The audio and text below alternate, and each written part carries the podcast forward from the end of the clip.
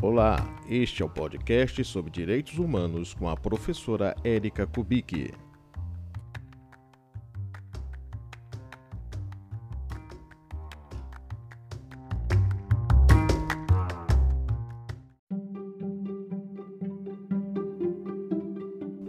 Você acha que é possível respeitar a característica da vedação ao retrocesso dos direitos humanos num contexto de política neoliberal? Esse é o assunto do nosso podcast de hoje.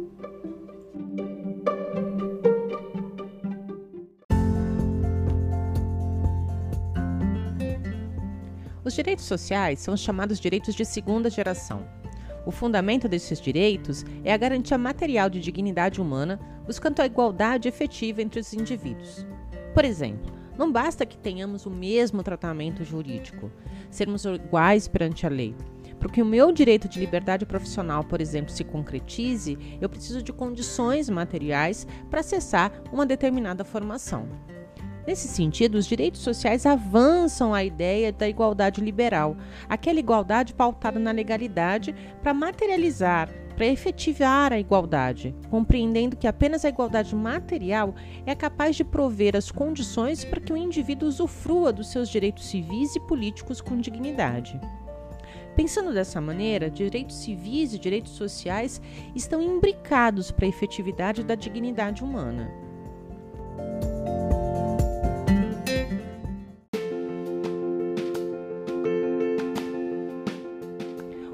De bem-estar social se estruturou a partir do reconhecimento dos direitos sociais enquanto direitos humanos fundamentais.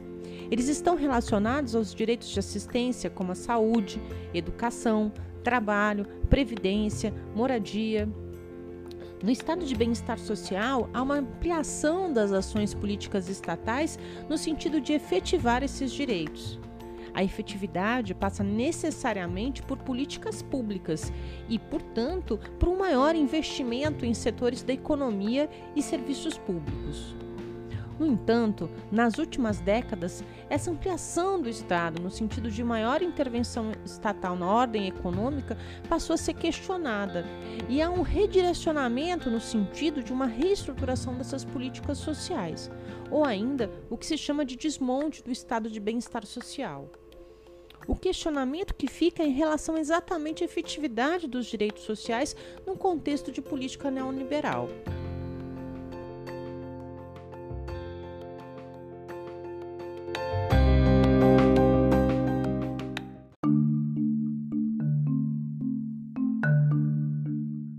O Brasil, diferentemente de países como o Uruguai na América Latina, nunca chegou a estruturar um estado de bem-estar social nos moldes europeus a partir da efetividade dos direitos sociais por meio de políticas assistenciais. Durante o governo de Getúlio Vargas, entre os anos de 30 e 1945, tem início a intervenção do Estado na economia, uma intervenção de cunho nacionalista, desenvolvimentista e centralizadora, com o objetivo de reformar as estruturas estatais para a promoção do desenvolvimento nacional. A legislação social era assistencialista, de viés populista, e não de uma cultura estatal e social de construção da cidadania por meio da efetividade dos direitos sociais. No entanto, ela foi de extrema importância para o reconhecimento dos direitos trabalhistas por meio da CLT, do FGTS, das férias, do 13º salário. Durante o regime militar de 1964, há um grande investimento nas indústrias e infraestrutura brasileira, cujos grandes beneficiados foram o empresariado e não a população pobre em geral, que foi mantida apartada desse processo apesar do milagre econômico do pleno emprego.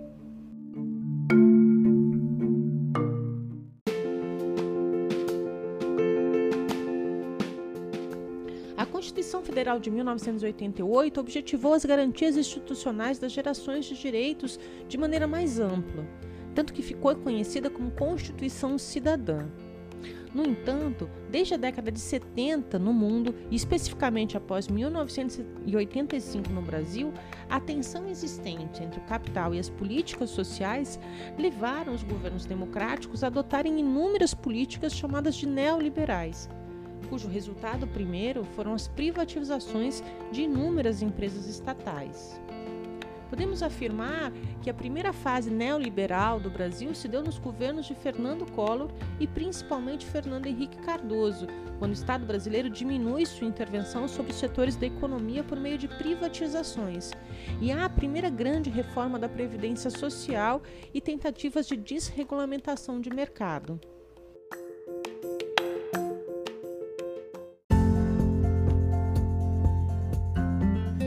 Durante os governos de Luiz Inácio Lula da Silva e Dilma Rousseff, houve uma retomada nas políticas sociais com expressivo alargamento da sua amplitude, com programas como Bolsa Família, Ciências Sem Fronteiras, expansão das universidades, que ao mesmo tempo que distribuem renda, aumentam a participação de setores sociais nas universidades públicas, por exemplo. O contexto atual, no entanto, é de conflito entre uma nova política econômica neoliberal e, portanto, de diminuição de gastos públicos em políticas sociais e de uma menor intervenção social no direito do trabalho e na previdência social, por exemplo. Essas reformas podem ser compreendidas como um atentado ao princípio da vedação ao retrocesso em direitos humanos, aqui incluindo os direitos sociais, caso desrespeitem tratados internacionais de direitos humanos aos quais o Brasil faça parte.